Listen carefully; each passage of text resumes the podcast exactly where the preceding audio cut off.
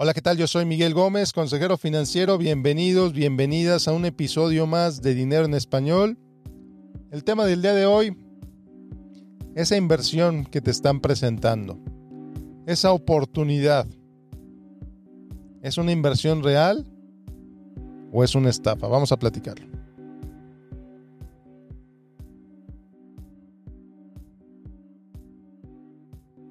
Bueno, pues las estafas los fraudes, las pirámides, los esquemas Ponzi siguen afectando a mucha gente. En México, en Estados Unidos, estas estafas están al por mayor. Entonces te voy a platicar el día de hoy algunos factores, algunas red flags, como dicen en Estados Unidos, que te pueden hacer una clara indicación de que esa oportunidad de inversión es realmente una oportunidad para perder todo tu dinero.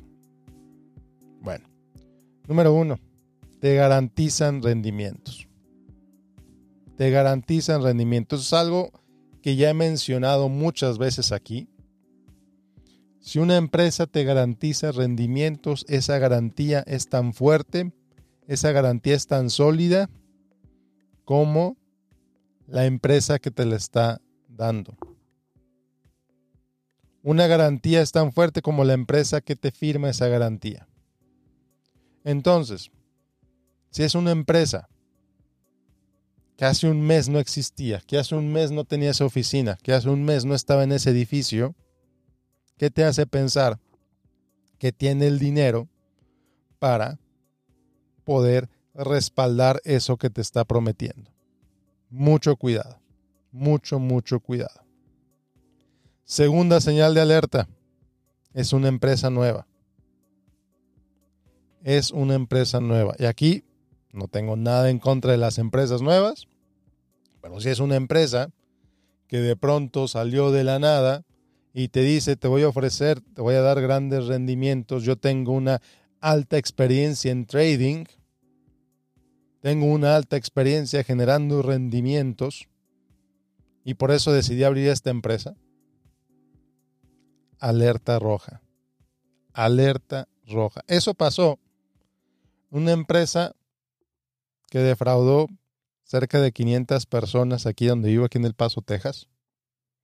El fundador tenía una serie de negocios que no tenían absolutamente nada que ver con finanzas, con inversiones. Puso una página web puso una página en Instagram diciendo que tenía habilidades de trading extraordinarias y que deberías invertir con él. Empresa que salió de la nada, ¿eh? Un edificio muy bonito, una oficina en un edificio muy bonito, oficina rentada, obviamente. Estos cuates se anunciaron en muchos medios locales, de esas revistitas que regalan en todos lados. Ahí tenían anuncios. En un periódico local tenían anuncios, garantizando mil cosas. Empresa que salió de quién sabe dónde. El gusto les duró un año, porque un año después el gobierno le cerró las puertas, empezó a hacer su investigación y resultó que no. Este cuate no había invertido ni un solo centavo de sus clientes, que todo lo había usado para personal, para uso personal. Y es acá donde entramos a la tercera alerta roja, la tercera red flag. El dinero se los das a ellos directamente. El dinero se lo firmas, em, la empresa se llama Inversiones SA, el cheque lo firmas a nombre de Inversiones SA. Eso es una alerta roja, eso es una red flag muy grande. Sobre todo si esta empresa la viste anunciada en algún lado, si esta empresa salió de la nada, si esta empresa no sabes quién es y te está diciendo que les des dinero a ellos directamente, eso puede ser una alerta roja. ¿Por qué? Porque cuando le das el dinero, pues les das dando le estás dando el control absoluto de lo que haga con el dinero de esta persona. Nada le detiene a ir a cobrar tu cheque irse a cenar con ese dinero en la tarde. Absolutamente nada. Entonces, ¿Qué es lo que haces? ¿Qué tipo de controles llevas? Bueno, depende de la inversión. Hay inversiones donde sí, inevitablemente eso tienes que dar a la empresa de manera directa, pero pues tienes que tener bien claro a quién le estás dando tu dinero. Regresando al ejemplo de este chavo que te decía, de, de estas personas que te mencionaba hace un rato, eh, y otros tantos ejemplos que te dicen que van a invertir en X y en realidad usan el dinero para Y,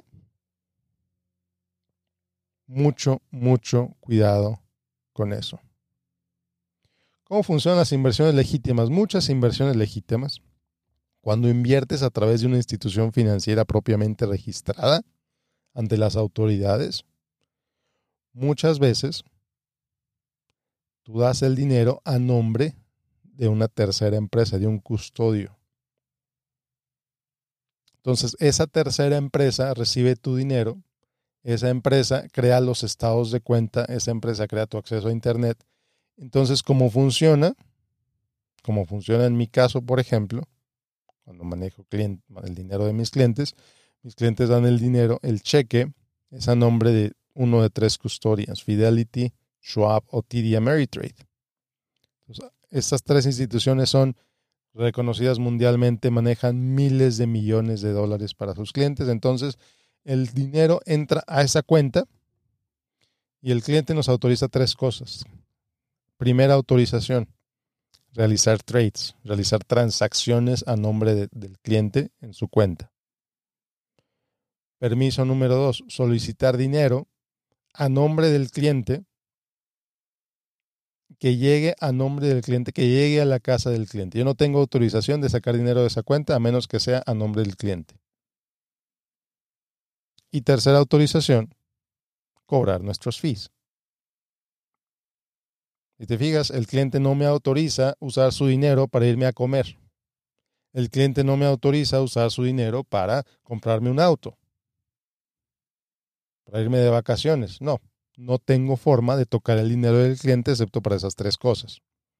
Entonces, cuando tú le das el dinero a inversiones, a, compañía de inversiones SA, o compañía de inversiones LLC y escribes el cheque a compañía de inversiones LLC. Le estás dando carta blanca para que use dinero para lo que quiera. Mucho, mucho cuidado con eso.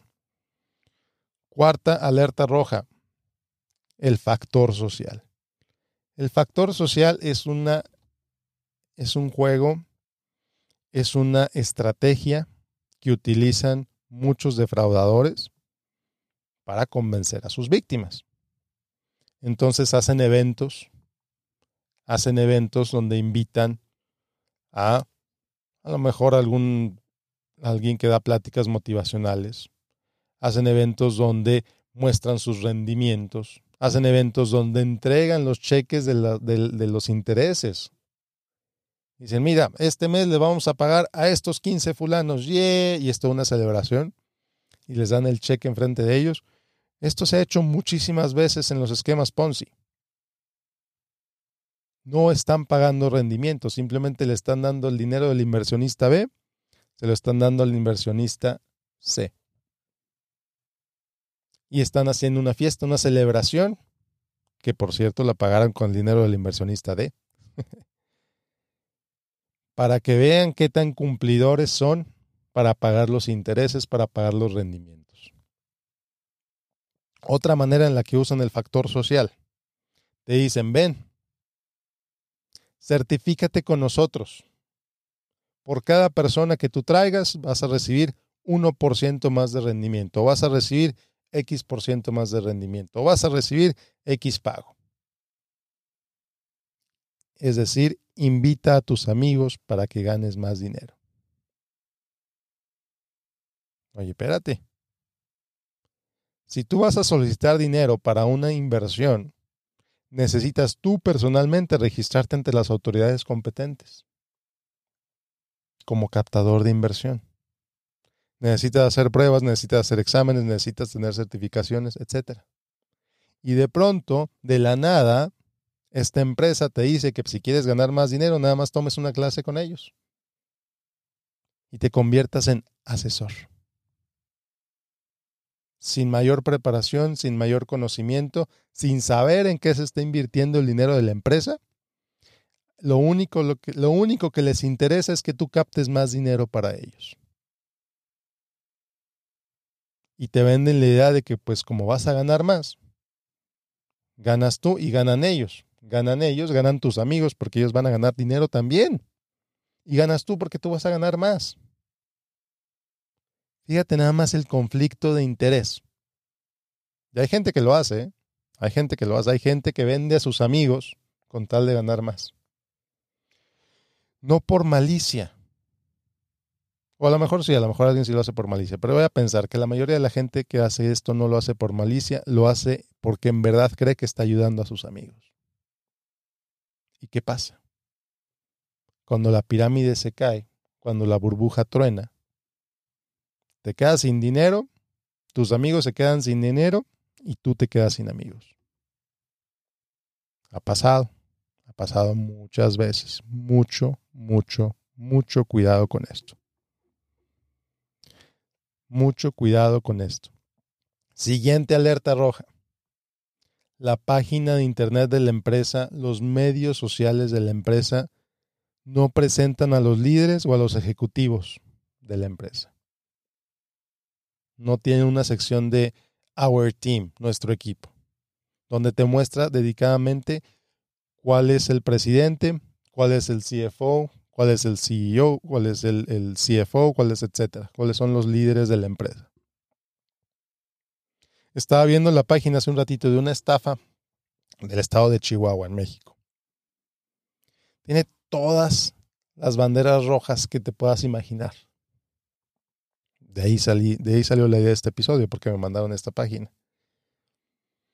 Es una empresa que invierte, fíjate nada más, número uno, en minas, número dos, en casas, número tres, en hospitales, número cuatro, en autos usados.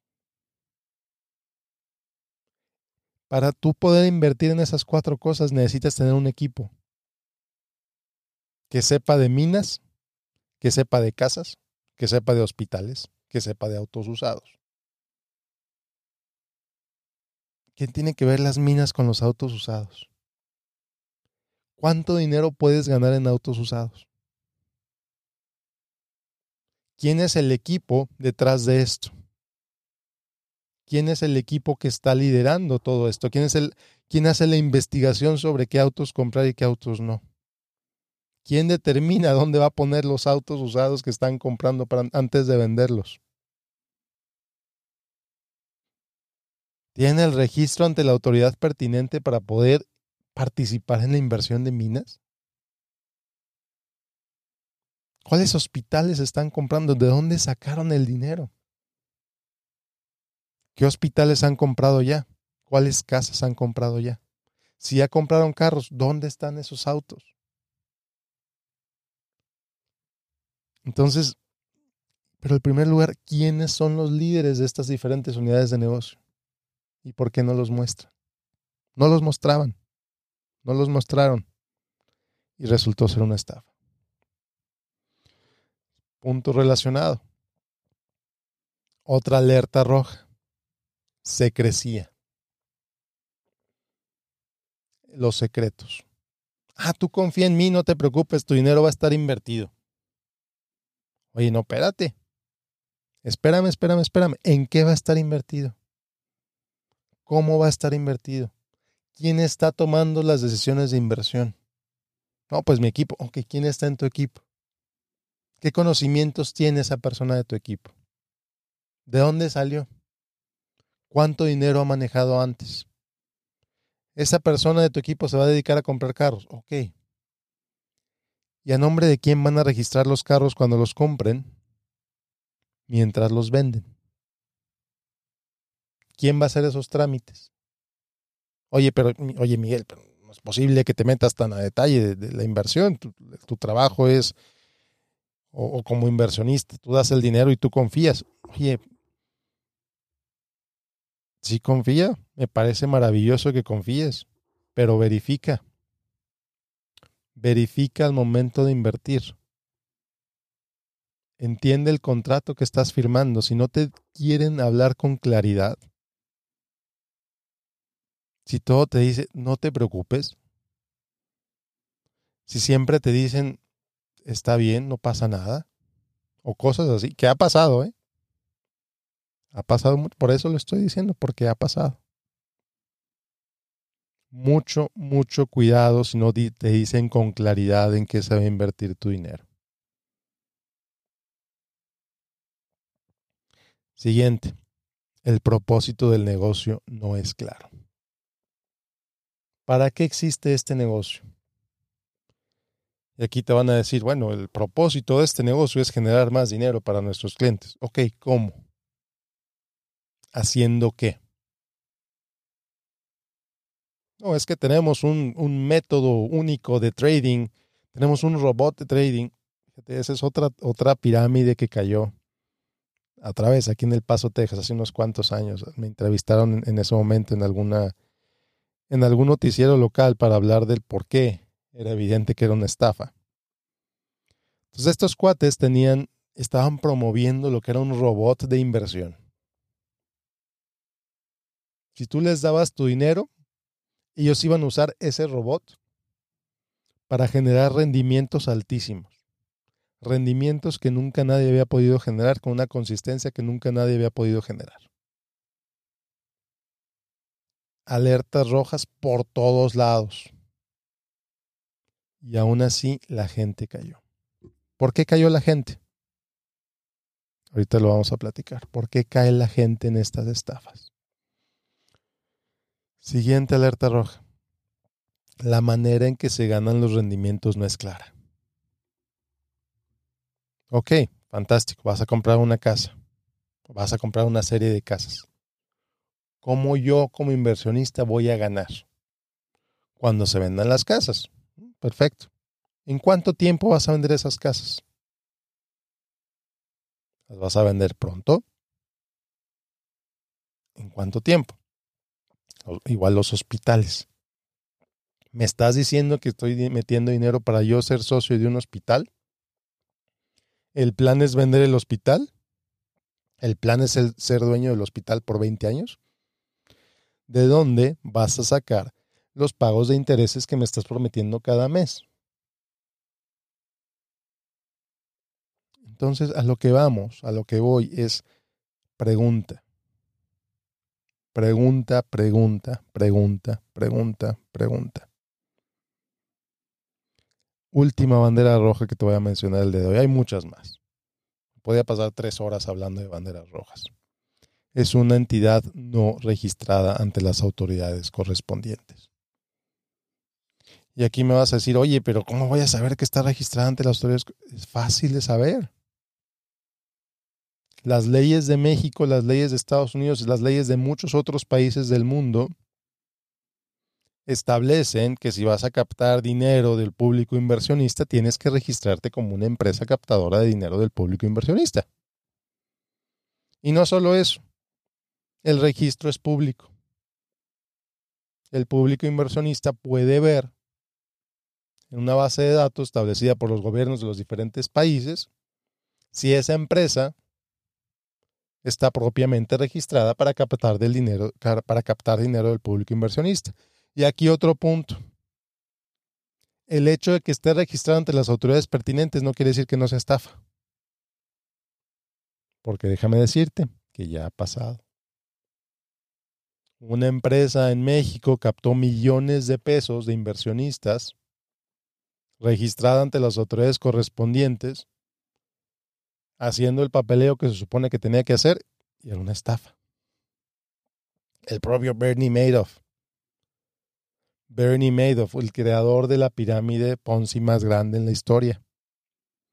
Su empresa estaba propiamente registrada ante las autoridades correspondientes y entregaba todo el papeleo cada trimestre como se lo podían las autoridades correspondientes.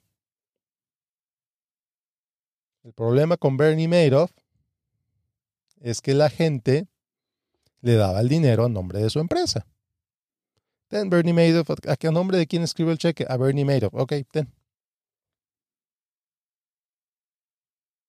Y Bernie usaba su dinero el dinero de los inversionistas para pagarle a otros inversionistas.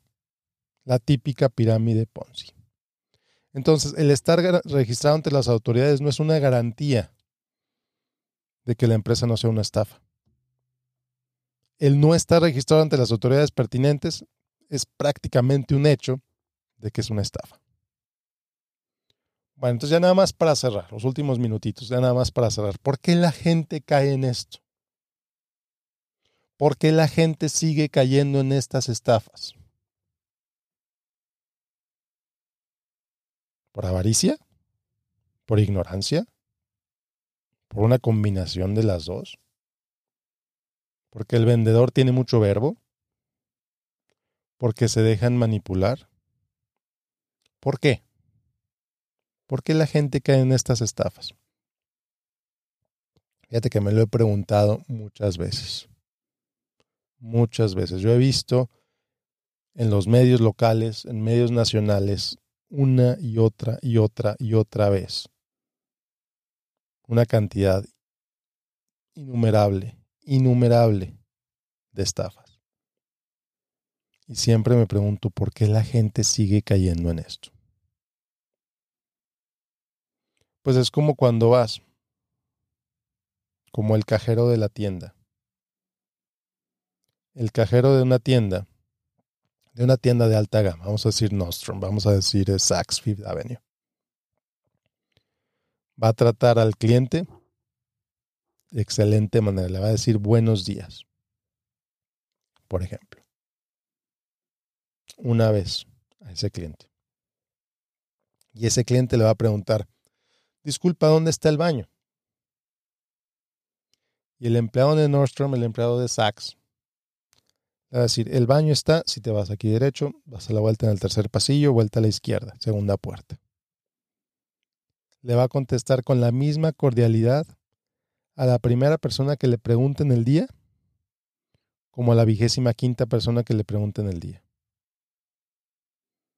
El empleado ha respondido la pregunta 25 veces hoy.